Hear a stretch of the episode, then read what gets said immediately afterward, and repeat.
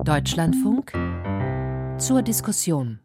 Am Mikrofon begrüßt Sie Thilo Kössler. Einen schönen guten Abend. Die Proteste gegen das Mullah-Regime in Teheran, die Unruhen im Iran gehen in die siebte Woche.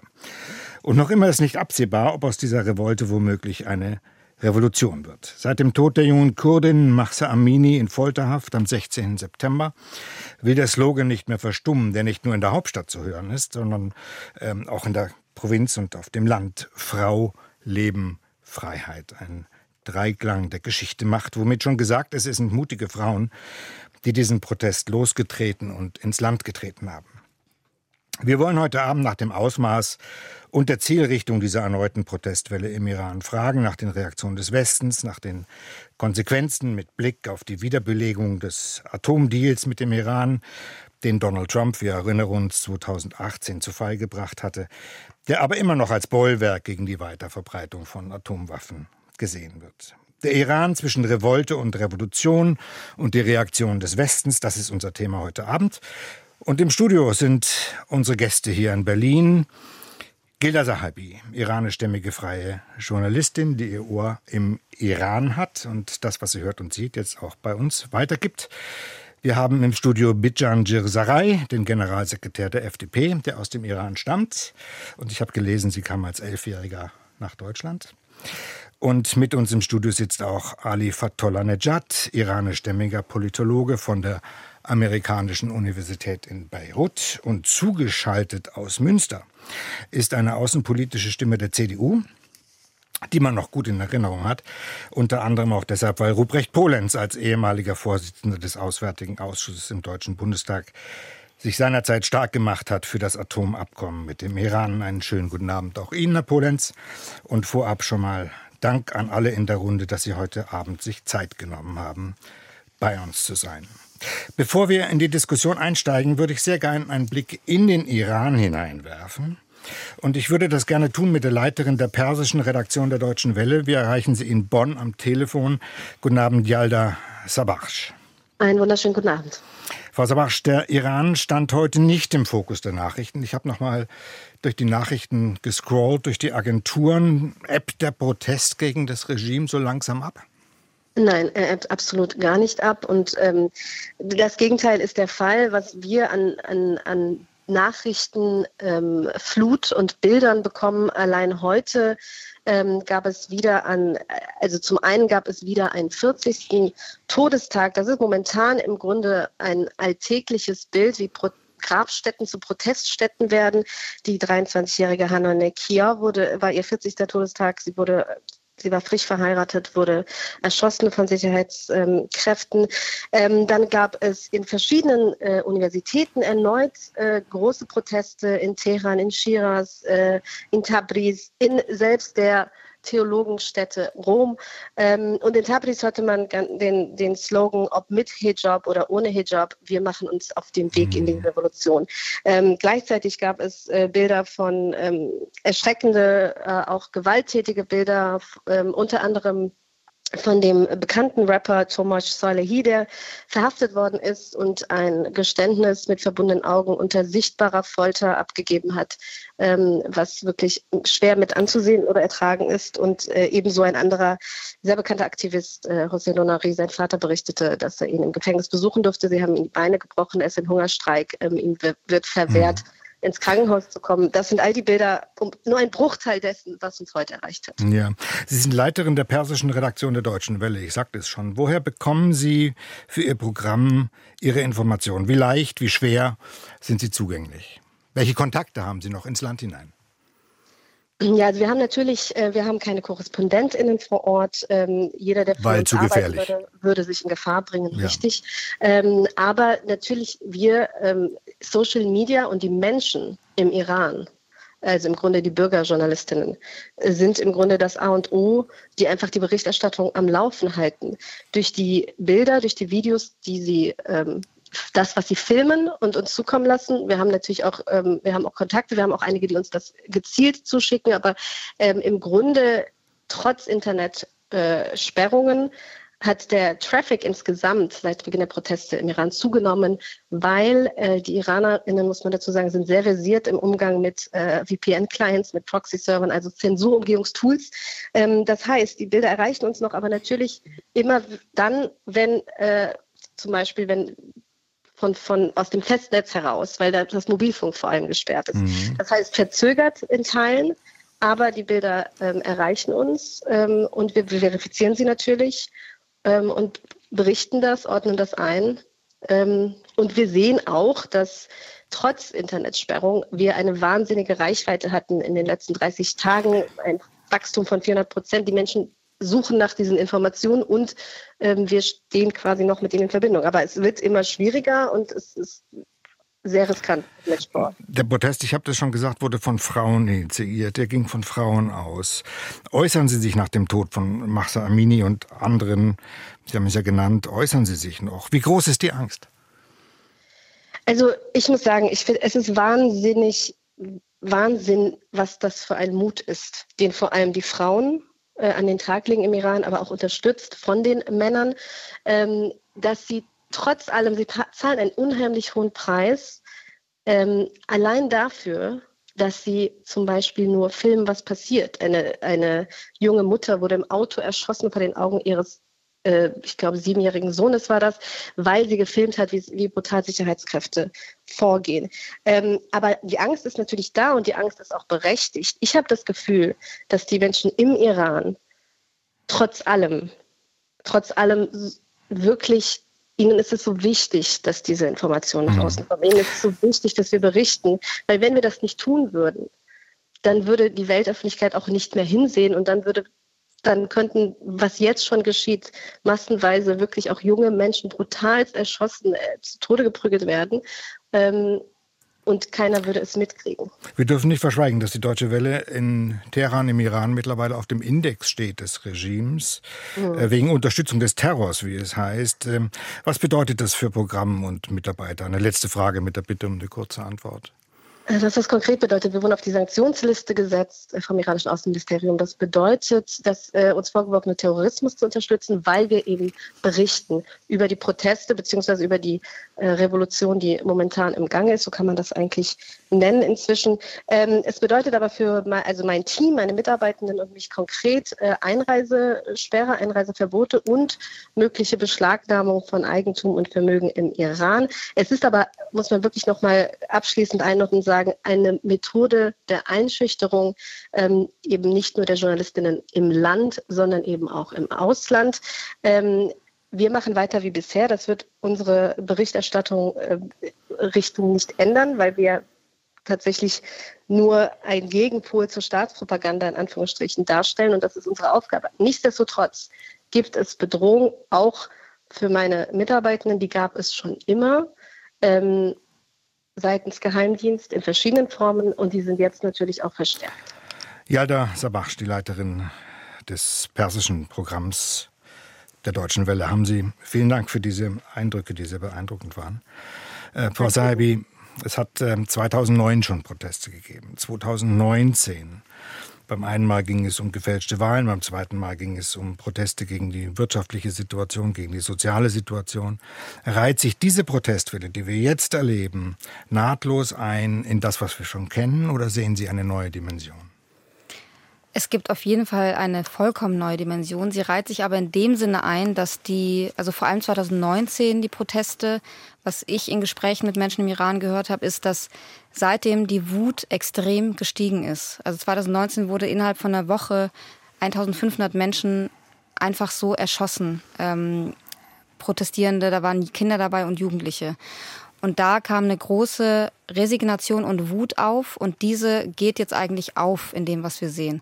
Und die Proteste jetzt haben eine komplett neue Dimension. Also erst einmal natürlich aufgrund der Tatsache, dass sie wirklich gegen die DNA des Regimes protestieren, gegen die Frauenunterdrückung, gegen die Unterdrückung aller Menschenrechte und Freiheitsrechte, die wir, äh, die wir für normal erachten ähm, auch in der, in der Breite der Bevölkerung. Alle beteiligen sich an den Protesten. Mhm. Und ganz wichtig auch die Minderheiten, die Kurdinnen, die Aseris in Belutschistan. alle sind dabei, allen, allen Alters. Es sind zwar sehr viele junge Menschen auch dabei, aber alle Altersschichten, alle gesellschaftlichen Schichten sind dabei. Und diese zwei Dinge machen diese Proteste zu einer Revolution in meinen Augen und auch so gefährlich fürs Regime. Sind das alles Facetten, Herr Fatunanejad, ähm, des Schlagwortes von dem revolutionären Prozess, das Sie in die Diskussion mit eingebracht haben? Ja, das ist äh, richtig. Ich sehe schon seit äh, fünf Jahren den Beginn eines solchen Prozesses in Iran, weil nämlich bei den landesweiten Protesten zur Jahreswende 2017 und 18 zum ersten Mal die unteren Schichten, die bis dato konventionell als soziale Basis des Regimes noch wahrgenommen wurden oder zumindest loyal und auch von vielen auch als religiös konservativ bezeichnet wurden, en masse äh, gegen alle Komponenten des Regimes auf die Straße gegangen sind, durchaus durch die soziale Frage ausgelöst. Aber die Slogans haben von einem großen politischen Bewusstsein dieser unteren Schichten äh, äh, ja, dieses politische Bewusstsein gezeigt, sich gegen alle Komponenten, sowohl gegen die Kleriker als auch gegen die Revolutionsgarden, aber auch zum ersten Mal nicht nur gegen die Hardliner des Regimes, sondern auch gegen die Reformisten, die noch vom Volkszorn ausgespart waren bei 2009 bei der Grünen Bewegung aber es gab, äh, das war äh, durchaus der Beginn eines, neues, neu, eines neuen Kapitels in der Geschichte der Islamischen Republik und die Fortführung dieser Proteste, die ich gerade skizziert habe, war dann äh, im November 2019 mit einer vierfachen, also vier, äh, mit 200.000 Menschen, die auf den Straßen waren. Aber diesmal haben wir es äh, mit einem Schicht, äh, schichtenübergreifenden Phänomen, wie, wie Frau Sahibi schon gesagt hat, zu tun. Ethnienübergreifend, also all das, was in den vergangenen Jahren Jahren gefehlt hat bei diesen landesweiten Protesten. Wir sehen eine ja, beispiellose gesellschaftliche Basis. Mhm. Herr Josai, das alles kulminiert gewissermaßen in dem Ruf nach Ablösung des Regimes. Ist das für Sie auch etwas Neues? Ist das auch Teil dieser neuen Dimension, dass hier ein Regime-Change gefordert wird? Ja, in der Tat, denn äh, ich würde auch den Begriff des revolutionären Prozesses hier äh, aufnehmen. Die äh, Demonstrationen heute sind anders als die Proteste der Vergangenheit. Die Menschen im Iran, die Menschen, die jetzt auf der Straße sind, sie sagen nicht, wir wollen eine Reform der Islamischen Republik, sondern oder neue sie sagen, Frauen, Kleiderordnung. So, nein, die Menschen sagen ganz klar, wir wollen die Abschaffung der Islamischen Republik. Und übrigens, die Islamische Republik selbst weiß, dass sie sich nicht reformieren kann. Das muss man auch sagen. Da sind Veränderungen nicht möglich, denn die Führung weiß, in dem Moment, wo Reformen eingeleitet werden, wird dieses System komplett auf den Kopf gestellt. Und äh, diejenigen, die im Iran derzeit das Sagen haben, äh, sind ideologisch auch nach wie vor so verbohrt, dass sie auch keinerlei Kompromisse machen werden. Aber von daher, es sind unterschiedliche Positionen, die sich da auf der Straße äh, gegenüberstehen. Aber die Position der Menschen ist völlig klar. Das Keine heißt, das Regime kann auch gar nicht mehr zurück. Es könnte jetzt gar nicht mehr in einen Reformgang schalten. Ist die Zeit über ein Reformangebot hinweggegangen? Ich bin selbst, äh, ich merke das bei mir selbst. Ich habe äh, Ende der 90er Jahre, ähm, als Herr Khatami Präsident wurde, da bin ich davon ausgegangen, bin ich selbst davon ausgegangen, dass eine Reform der Islamischen Republik möglich ist. Übrigens habe ich das in der Anfangsphase des äh, Atomabkommens auch geglaubt. Und danach habe ich festgestellt, dass das, was wir übrigens auch im Westen oft skizzieren als ein Wettbewerb zwischen Reformlager und Konservativen oder Hardliner, dass das überhaupt nicht mit der Realität im Iran zu tun hat. Im Iran gibt es heute kein Reformlager und äh, diejenigen, die gerade auf der Straße sind, wissen das ganz genau. Allen voran die Frauenbewegung, die wissen das ganz genau. Eine Reform ist nicht möglich. Hier geht es nur um die Frage, wann dieses System der Islamischen Republik abgeschafft wird. Herr Polenz, ähm, für uns Außenstehende ist das ja wahnsinnig schwierig, das ganze Ausmaß zu beurteilen dessen, was da passiert. Deshalb ist es so wichtig, dass wir hier zusammensitzen und miteinander reden. Ähm, aber wie sehen Sie auf die Proteste? Sie haben damals ja diesen iranischen Atomdeal, ja, nicht mit kreiert, aber Sie waren stark beteiligt. Überwiegen bei Ihnen die Hoffnung oder die Sorgen, wenn Sie auf die Situation derzeit im Iran gucken? 2003 der damalige Außenminister Joschka Fischer mit etwas blassem Gesicht in den Auswärtigen Ausschuss kam und von dem geheimen Atomprogramm des Iran berichtete. Und man konnte sich an fünf Fingern abzählen, welche enormen Konsequenzen es haben würde, falls der Iran tatsächlich ein nuklear bewaffneter Staat werden würde. Man hat dann sehr lange verhandelt. Äh, kann man sich trauen, kann man sich nicht trauen? Letztlich ist ein Atomabkommen zustande gekommen.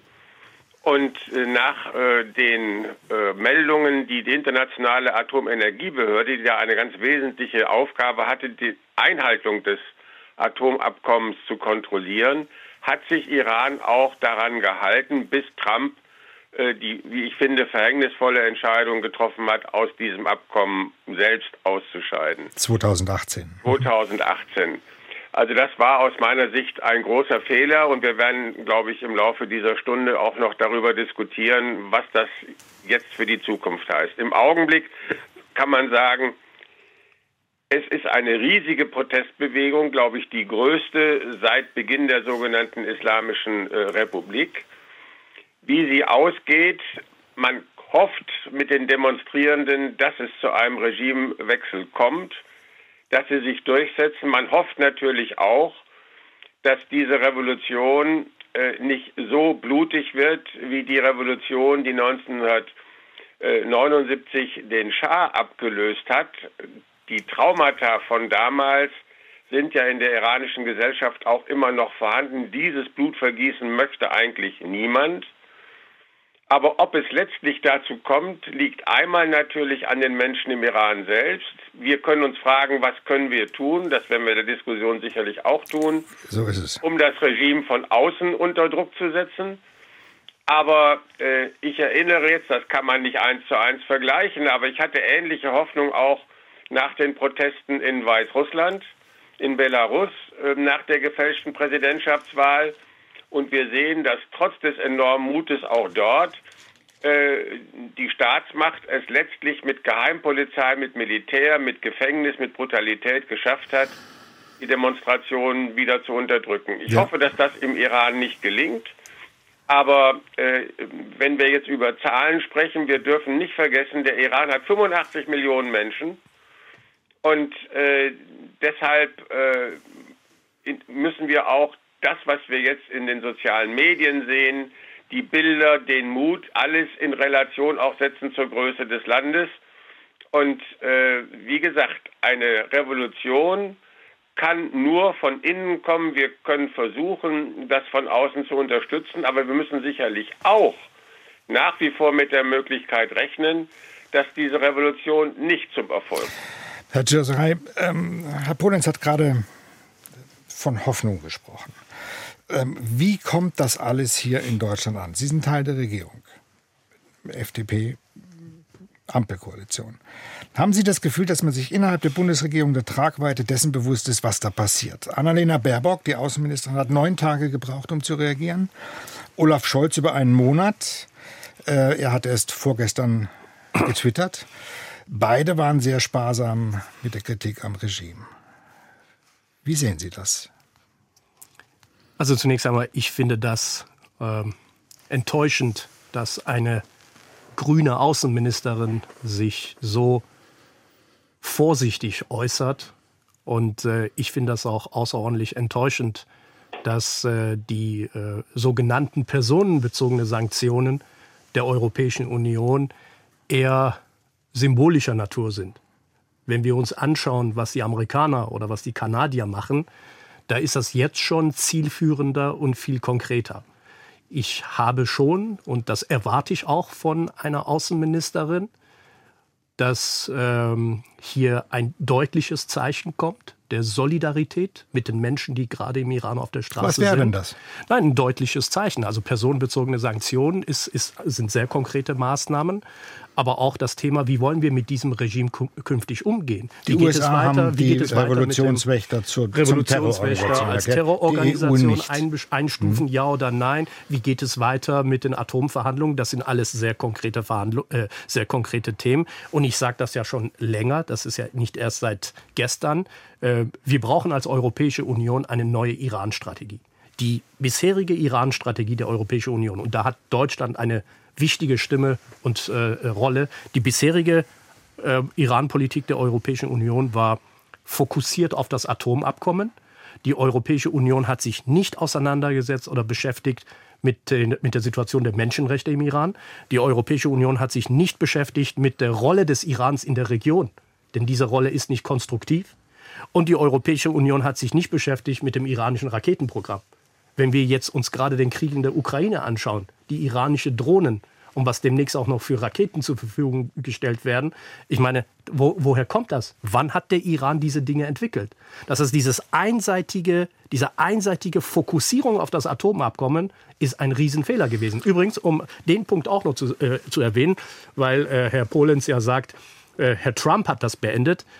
2015, 16, als äh, das Atomabkommen im Grunde genommen mitten in der Entfaltung war, sind Sanktionen weggefallen und viele, viele Finanzmittel in den Iran gekommen. Das iranische Regime hat nicht mal eine einzige Schule oder Krankenhaus gebaut. Die Gelder sind benutzt worden für das iranische Raketenprogramm. Die Gelder sind benutzt worden, um Assad in Syrien zu unterstützen. Die Gelder sind benutzt worden, um die Hisbollah im Libanon zu finanzieren. Das heißt, die, die Gelder sind alle woanders für iranische Proxys oder pro-iranische Gruppen oder Gruppen, die, die die Islamische Republik unterstützen, im Ausland eingesetzt worden. Aber bei den Menschen im Iran ist nichts davon angekommen. Das spricht für eine kapitale Fehleinschätzung. Ähm, Herr Polenz, hat, hat Josai ja, recht? Hat Herr Josai recht? Er hat äh, insofern recht, als tatsächlich nur über das Atomabkommen verhandelt wurde. Und die drei anderen Punkte, wo man sich natürlich äh, Sorgen machen musste, das Verhalten des Iran in der Region, die Unterstützung des Terrorismus, die Menschenrechtslage und eben auch das Raketenprogramm mit immer größerer Reichweite, war bewusst nicht in die Verhandlung einbezogen, weil man der Meinung war und wahrscheinlich richtigerweise der Meinung war, dann würde man auch das Atomabkommen nicht zustande, nicht zustande kommen, äh, nicht hinbekommen. Und ähm, der Fehler, der meines Erachtens gemacht wurde, war, dass der bei dem Nuklearabkommen ja erfolgreiche Ansatz nicht weiterverfolgt wurde, auch für die anderen Themen. Man war dann zufrieden, dass man das Atomabkommen hatte und hat dann im Übrigen gedacht, na gut, und den Rest handeln wir irgendwie. Das war sicherlich ein Fehler, aber äh, es bleibt ein Faktum, an das Nuklearabkommen hat sich Teheran gehalten. Und wenn wir jetzt über die Niederschlagung der Proteste, über die Brutalität des Regimes etc. etc. reden, dann müssen wir eben auch dazu denken, äh, dass es ein Regime ist, was jetzt nur noch wenige Wochen vor der Möglichkeit einer Nuklearwaffe steht. Keiner weiß mehr genau, wie weit sie sind, weil die internationale Atomenergiebehörde seit dem Rückzug von Trump nicht mehr so kontrollieren kann wie vorher.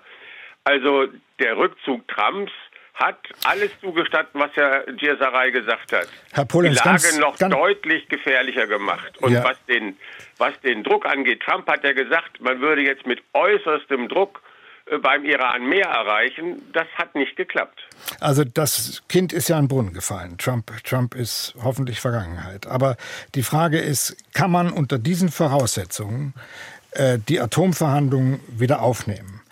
Ähm, die Unruhen fallen zusammen mit dem Bemühen, das Atomabkommen aus dem Jahr 2015 wiederzubeleben. Äh, ist das immer noch ein erfolgversprechender Versuch, den Iran von der Bombe abzubringen und zu verhindern, dass der Iran Atommacht wird? Oder darf man unter diesen Umständen nicht verhandeln, Herr Polenz? Ähm, Sie geben uns das jetzt das Sprungbrett für die Diskussion. Frage. Also bis August diesen Jahres haben alle der damaligen Verhandlungspartner versucht, äh, sozusagen das Abkommen wieder so in Kraft zu setzen, wie es damals verhandelt war. Das ist aus unterschiedlichen Gründen bisher nicht gelungen, insbesondere weil die Iraner sagen, solange wir nicht sicher sind, dass die Amerikaner diesmal wirklich drinbleiben, stimmen wir nicht zu. Die Amerikaner und die Europäer wollen noch alte offene Fragen geklärt haben. Also eine ganze Menge ist noch offen. Und natürlich äh, muss man sagen, dass das Regime jetzt noch weniger vertrauenswürdig ist, als es damals schon war. Also und nicht mehr verhandeln. Auch vorstellen, äh, wie äh, jetzt äh, Kontrollen funktionieren sollen. Und es kommt als Argument gegen eine Fortsetzung der Verhandlungen natürlich dazu, dass Bestandteil des Nuklearabkommens auch immer war, eine, und darüber ist auch jetzt konkret gesprochen worden, eine Aufhebung bestimmter Sanktionen. Das kann man sich in der jetzigen Situation auch sehr schwer vorstellen. Deshalb mein Fazit, Ich sehe im Augenblick nicht, dass man die Verhandlungen fortsetzen kann. Ich empfehle aber, äh, sich mit den Konsequenzen auseinanderzusetzen und nicht einfach nur zu sagen, na dann halten wir mal die Daumen, dass nichts passiert. Herr Cesarei, direkte Replik darauf. Wir können diese Verhandlungen nicht weiterführen. Was wäre das denn für eine Botschaft an die Menschen im Iran, in dieser Situation mit diesem Regime, was über keinerlei Legitimation verfügt, in der eigenen Bevölkerung Verhandlungen aufzunehmen? Und äh, äh Herr Polens hat das auch völlig zu Recht, völlig richtig gerade gesagt. Das Atomabkommen bedeutet Sanktionen zurücknehmen. In dieser Situation Sanktionen abzubauen gegenüber dem Regime, das würde ich für einen großen Fehler halten. Übrigens, was, was mich als Argument, worüber wir als Argument auch nachdenken sollten, die gesamte arabische Welt, die arabische Golfstaaten lehnen dieses Abkommen ab. Die Israelis lehnen dieses Abkommen ab. Die überwiegende Mehrheit der Iraner lehnt dieses Abkommen ab. Was glauben wir eigentlich, wer wir sind? Dass wir besser wissen, was für die Menschen in dieser Region gut oder besser ist? Wir können doch nicht uns an einem Abkommen klammern, was von der Mehrheit der Menschen, die in dieser Region leben, abgelehnt wird. Gibt es ähm, ähm, für Sie ähm, stark was, wird. Frau, Frau Sahibi, noch irgendein... Frage, wie erreichen wir das? Stellen wir ganz kurz zurück. Ich wollte Frau Sahibi gerade fragen, gibt es für Sie noch ein Argument, das für Verhandlungen spreche? Zum Beispiel das übergeordnete Motiv zu verhindern, dass der Iran Atommacht wird. Also man braucht das ja gar nicht, man muss das nicht mal moralisch anschauen und auch nicht, äh, man kann sogar die Frage der Menschenrechte einfach mal komplett vorlassen. Ähm, erstens mal muss man in Zweifel ziehen, ob Iran sich wirklich so genau dran gehalten hat die ganzen Jahre. Das wissen wir gar nicht. Es gibt ernsthafte Zweifel da, da, dazu, unter anderem von israelischen Geheimdiensten. Ähm, das untermauert, das würde auch ein bisschen hinweisen, dass das iranische Atomprogramm die Anreicherung so schnell wieder so weit gebracht werden konnte. Ähm, man muss natürlich festhalten, dieses Regime mit, mit Atomwaffen ist das Schlimmste, was man sich überhaupt vorstellen kann. Es gibt kein schlimmeres Szenario. Nicht für Israel, was das erste Opfer von Atomwaffen wäre, nicht für die Region und erst recht nicht für die Menschen im Iran.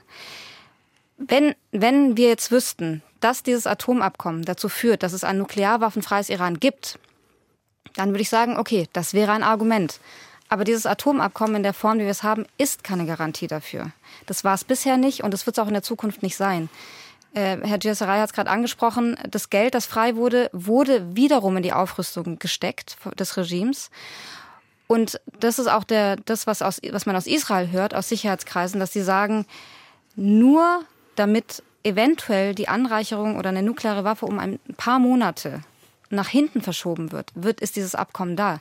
Das hindert das Regime nicht daran, nukleare Waffen zu, zu äh, bekommen. Sie hören den Deutschlandfunk zur Diskussion. Der Iran zwischen Revolte und Revolution und die Reaktion des Westens. Es diskutieren Bijan Jirsaray, der Generalsekretär der FDP, Ali Fatollah Nejad, Politologe, Ruprecht Polenz, ehemaliger Abgeordneter der CDU und ehemaliger Vorsitzender des Auswärtigen Ausschusses und Gilda Sahibi, freie Journalistin allesamt hier in Berlin, bis auf Polens, das ist uns aus Münster zugeschaltet.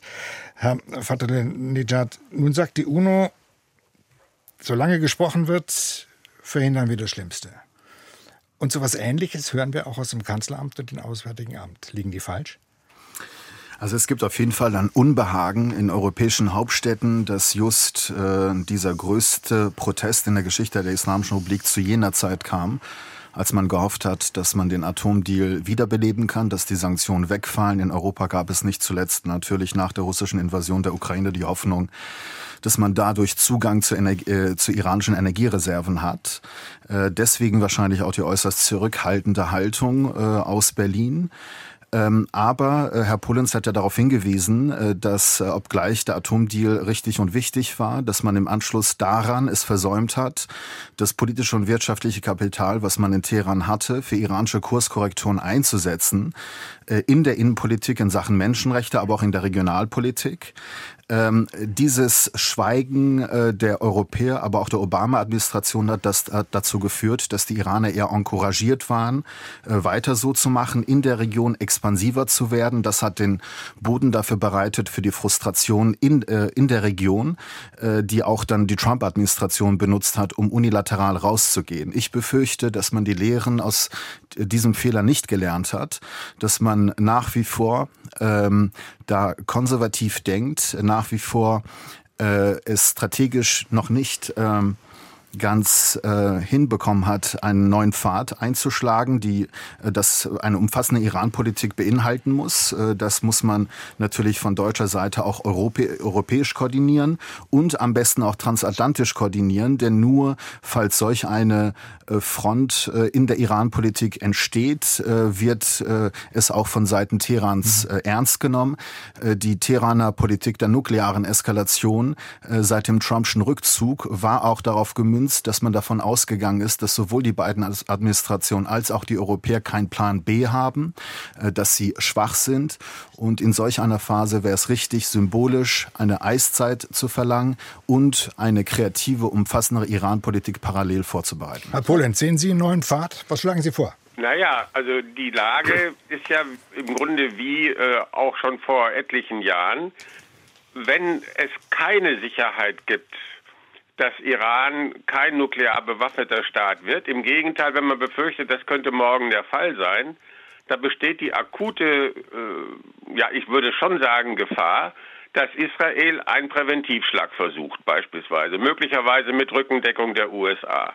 Das ist also, sagen wir, ein Szenario B, was durchaus äh, realistisch sein könnte. Und man kann sich dann aber, muss sich ja dann auch mit den Weiterungen auseinandersetzen, die ein solches Vorgehen haben könnte.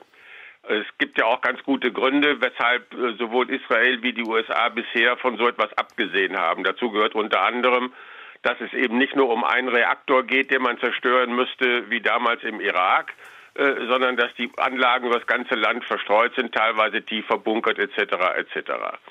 Also ähm, ich bin ganz bei allen, die hier skeptisch sind, die die Sorge haben, dass das auch mit dem Abkommen nicht hinhaut. Aber damit ist die Gefahr ja nicht weg. Und es entsteht eben in der jetzigen Situation äh, wegen des Ukraine-Kriegs, auch weil eben nicht mehr alle ständigen Mitglieder des Sicherheitsrats so gegen den Iran stehen wie bei den ursprünglichen Verhandlungen. Russland hat sich mit dem Iran in Syrien verbündet äh, und bekommt jetzt von dort Drohnen geliefert. China äh, ist auch nur noch halbherzig dabei. Äh, das hat natürlich alles die iranische Politik äh, und die iranischen Möglichkeiten eher gestärkt. Also äh, dazu kommt sicherlich auch noch, dass äh, ich sage mal in den USA die, äh, der Atomwaffenvertrag äh, auch immer sehr skeptisch gesehen wurde, auch unter dem israelischen Einfluss. Und äh, die Lage ist verzwickt. Ich habe nur, bei mir bleibt ein, ein, ein, eine, eine Sorge, dass man äh, vor lauter logischer Stimmigkeit, wir können jetzt nicht mehr verhandeln, das würde ich ja mit den gleichen Argumenten auch so sehen, man dann sagt, ja, dann sind wir schon mal auf der sicheren Seite und das größere Problem, Frau Saleh hat ja gerade zu Recht gesagt, das wäre das Allerschlimmste. Also mit dem Allerschlimmsten setzen wir uns dann nicht auseinander. Ähm, alles zusammengenommen, diese atomare Bedrohung, die ja so konkret ist, auch im Zeichen des Ukraine-Konflikts und des russischen Verhaltens. Ähm, Sie sprechen von einer Möglichkeit, dass, der, dass Israel zu einem Präventivschlag ausholt. Ähm, ich meine, Herr Josiah, ist das nicht ein Argument dafür, diese Verhandlungen fortzusetzen, um zu verhindern, dass der Iran weiter an der Bombe baut? Diese Argumentation kann ich nachvollziehen. Ich habe ja vorhin begründet, warum ich trotzdem diese, diese Argumentationslinie ablehne. Ich bin übrigens davon äh, überzeugt, dass äh, der Iran sich nicht, beziehungsweise die Islamische Republik sich nicht an dem Abkommen hält. Nach außen hat der, die Islamische Republik die Bedingungen des Abkommens in den letzten Jahren erfüllt, aber nach innen fährt der Iran eine sogenannte Doppelstrategie. Es ist aus meiner Sicht die, äh, die Zielsetzung der Islamischen Republik, in den nächsten Jahren, unabhängig mit Atomabkommen oder ohne Atomabkommen, eine verdeckte Atommacht zu werden. Und ich sage bewusst verdeckte Atommacht, denn das ist eine strategische Option. Das Regime in Teheran sieht die, die verdeckte Möglichkeit einer nuklearen Bewaffnung als eine Art Lebensversicherung für ähm, das eigene Überleben. Und darum geht es. Und äh, ja, aber trotzdem, ich würde allen Akteuren in der Europäischen Union, außerhalb USA, ich würde empfehlen, die jetzige Iran-Debatte nicht permanent durch die Brille des Atomabkommens zu sehen. Das, was gerade im Iran passiert, das, was gerade im Iran auf der Straße passiert, ist eine große Chance für den Westen, nicht nur für den Iran, sondern für die gesamte Region. Und übrigens würde das viele Probleme, die wir auch in Europa haben, lösen. Denn man darf nicht vergessen, der Iran trägt heute dazu bei, dass der irakische Staat nicht funktioniert. Der Iran trägt heute dazu bei, dass äh, äh, Assad den Bürgerkrieg gewonnen hat. Der Iran trägt dazu bei, dass Libanon als Staat nicht funktioniert. Der Iran ist eine Bedrohung für Israel. Der Iran ist verantwortlich für viele Fluchtbewegungen, die gerade in dieser Region stattfinden. Das heißt, wenn, der, wenn die Islamische Republik als Akteur, als Machtakteur in dieser Region nicht mehr existiert und ein Iran, ein demokratisches Land dort entsteht und diese Voraussetzung bringt die heutige iranische Zivilgesellschaft mit, dann hätten wir eine völlig neue Situation im Nahen und Mittleren Osten und das wäre auch gut für Europa. Das ist Niemand wird dem widersprechen, Herr Gierserei. Aber was, wenn nicht? Das Problem ist, ich glaube, ich glaube, im, im äh, Westen äh, oder in der Europäischen Union wird gerade die schmerzhafte Erkenntnis, dass die, äh, dass die Einflussmöglichkeiten leider relativ gering sind, nicht angenommen. Man hat es versucht mit dem Atomabkommen, es ist gescheitert. Es ist äh, gescheitert mit oder ohne Trump. Es macht, man macht sich auch sehr leicht in der Europäischen Union und vor allem auch in Deutschland, das alles auf Trump zu schieben. Ähm, er ist sozusagen der Bösewicht der, ohne, und das hilft natürlich, äh, weil man sich da nicht eingestehen muss, dass dieses Atomabkommen so oder so gescheitert ist, schon als Trump ausgestiegen ist.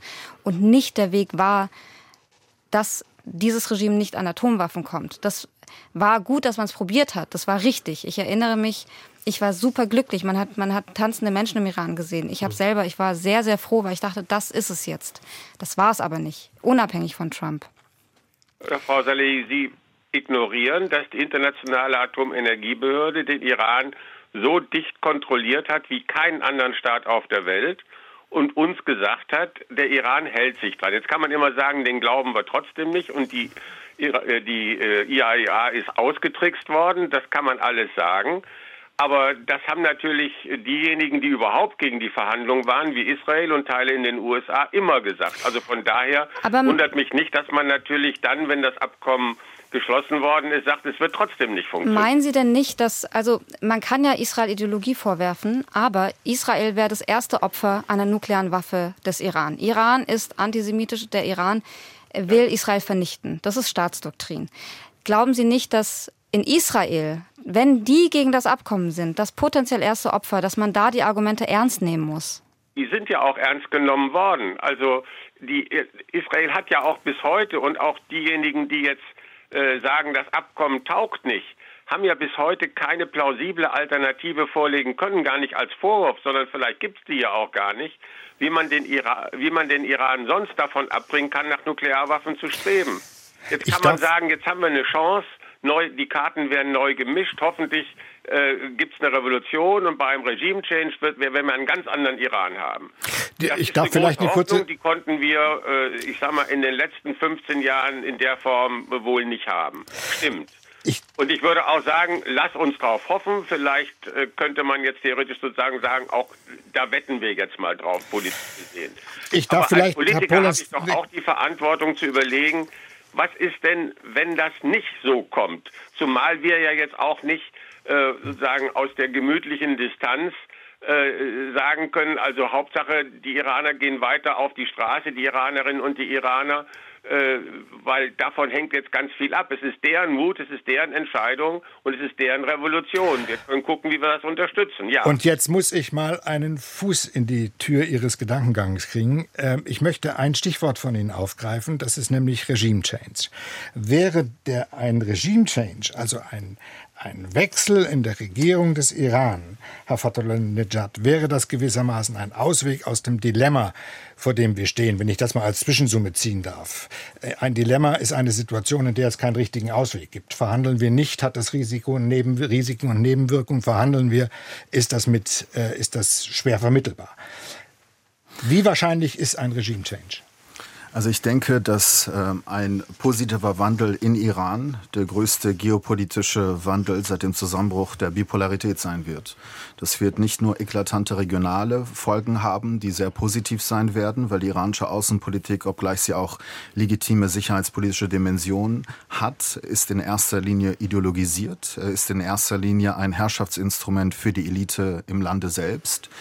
Deswegen äh, darf man sich über die Region hinweg, auch wie man in der Ukraine selbst mit den Drohnenlieferungen, äh, Drohnenlieferungen äh, äh, positiven Wandel nur vorstellen. Äh, wie lang nunmehr dieser Prozess, äh, dieser revolutionäre Prozess dauert, äh, ist unklar. Äh, das kann Jahre dauern, das kann auch länger dauern, aber dass es kein Zurück mehr gibt, ist, glaube ich, klar. Es, es gibt einen Konsens innerhalb der Sozialwissenschaftler, die sich mit Iran auskennen äh, und das beobachten, die ganz klar über ein revolutionäre Gewässer reden, in der äh, Iran sich nunmehr befindet. Das ist definitiv eine revolutionäre Episode gerade. Äh, es gibt äh, kaum mehr gemeinsame Nenner zwischen verschiedenen gesellschaftlichen Gruppierungen in Iran mit dem Regime. Äh, es gibt äh, die breite Erkenntnis, dass keinerlei Reformen mehr möglich sind und dass das Regime auch keine Legitimität mehr besitzt. Noch ein Wort zu der Sicherheitspolitik. Ich glaube, dass wir wirklich wegkommen müssen von dieser Einäugigkeit auf den Atomdeal, weil die sicherheitspolitische Herausforderung in Bezug auf Iran nicht nur auf, den, auf die Atomfrage begrenzt ist, wie wir wissen, wie das auch die, die Präambel gehofft hat, dass es zu einer Pazifizierung kommt. Und noch ein anderer Aspekt, äh, Israel auch ein Atomdeal äh, wird nicht zu einer Pazifizierung in der äh, geopolitischen Situation in der Region führen, wird auch nicht das äh, andere wichtige äh, sicherheitspolitische Herausforderungen lösen. Deswegen plädiere ich für einen umfassenderen Iran-Ansatz, der europäisch und transatlantisch abgestimmt ist. Herr äh, Jazarei, wäre es möglich, den, einen möglichen Regimewechsel von außen zu unterstützen? Was müssten wir tun? Wie sollten wir uns verhalten? Nein, von, von außen nicht. Ähm, aber die richtige Zeichen und die richtige Politik, vor allem gegenüber der Straße, gerade im Iran, das ist außerordentlich wichtig. Denn in der Tat, die Revolutionäre. Was heißt die, das? Nein, die Menschen, die gerade auf der Straße sind, die Revolutionäre, die gerade ähm, auf der Straße sind, die schauen sehr genau hin äh, welche Politik kommt von der Europäischen Union? Welche Politik macht jetzt, äh, äh, machen die Amerikaner, Kanadier? Und das ist unheimlich wichtig. Deswegen in so einer Situation, man stelle sich vor, in so einer Situation, die Menschen sind auf der Straße, werden verhaftet, gefoltert, ermordet und europäische Politiker oder andere gehen hin und, und verhandeln mit diesem Regime. Für die Menschen auf der Straße wäre das Hochverrat. Und für die Menschen auf der Straße ist es nicht vorstellbar. Und deswegen, das ist ja mehrmals heute Abend ja auch gesagt worden, die Legitimität dieses Regimes ist nicht mehr gegeben. Und das sollten wir berücksichtigen. Ich sage nicht Regime Change von außen, aber das, was die Menschen versuchen, das sollten wir zumindest uns solidarisch gegenüber dieser Bewegung sein. Frau Sahabi, gibt es eine demokratische Alternative im Iran? Wie meinen Sie das? Gibt es Kräfte, die tatsächlich Demo, eine, eine, eine demokratische Umformung zustande bringen könnten? Wie geeint ist die Opposition? Gibt es eine Organisation? Gibt es eine Führungsstruktur? Gibt es Leute, die sagen könnten, jawohl, ich bin bereit und in der Lage, ähm, Verantwortung zu übernehmen? Die Frage wird mir oft gestellt. Ähm die, die, also erstmal grundsätzlich die Opposition, eine strukturelle, war ja komplett unterdrückt und niemals möglich. Also sowas gibt es im Iran sowieso nicht innerhalb dieses Systems. Die demokratische Alternative sind die Menschen, die gerade Revolution machen.